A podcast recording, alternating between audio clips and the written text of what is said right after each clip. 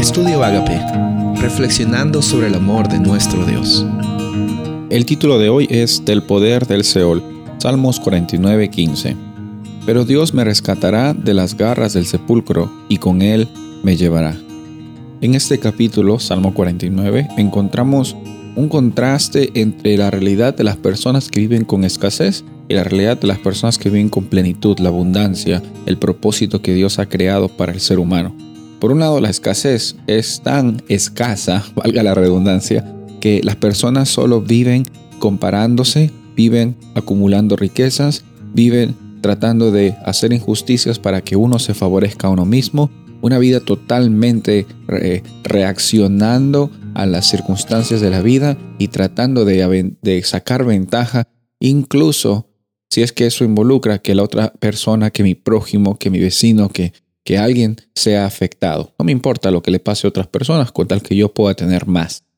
Es cierto que esto es un contraste en estas dos realidades, una realidad donde se confía y se camina con la certeza de que Dios provee y Dios ha provisto y Dios proveerá.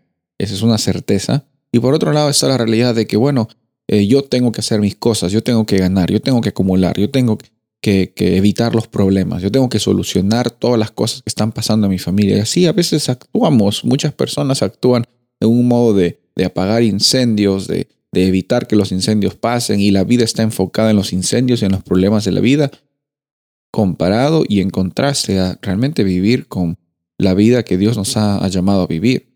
No, no es una vida libre de problemas, pero es una vida que incluso en medio de los problemas es una vida digna de ser vivida porque sabemos que nuestro final y nuestra vida, el valor de nuestra vida, no está conectado a las cosas que tenemos o cómo nos va, sino quién dice que Dios eh, somos nosotros. Y si tú sabes que eres un hijo de Dios, si tú sabes que eres una hija de Dios, sin importar las circunstancias en las que tú estás viviendo ahora, tú tienes la esperanza y caminas con la seguridad de que Dios está siempre trabajando para tu bien y todas las circunstancias, por más difíciles que sean en tu vida, Dios las transforma para su gloria y para su honra.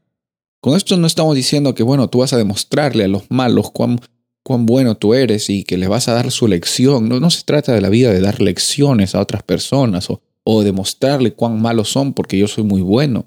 No, estamos perdiendo el foco si pensamos que esa es la realidad del, cristiano, del seguidor de Dios, del discípulo de Jesús.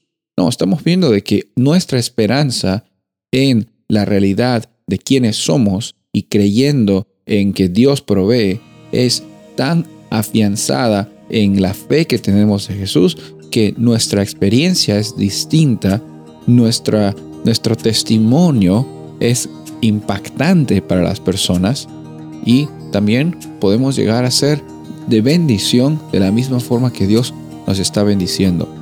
Dios nos rescata de las garras del sepulcro y la esperanza que tenemos es que viviremos con Él para siempre, pero ese para siempre empieza también desde hoy. Soy el pastor Rubén Casabona y deseo que tengas un día bendecido.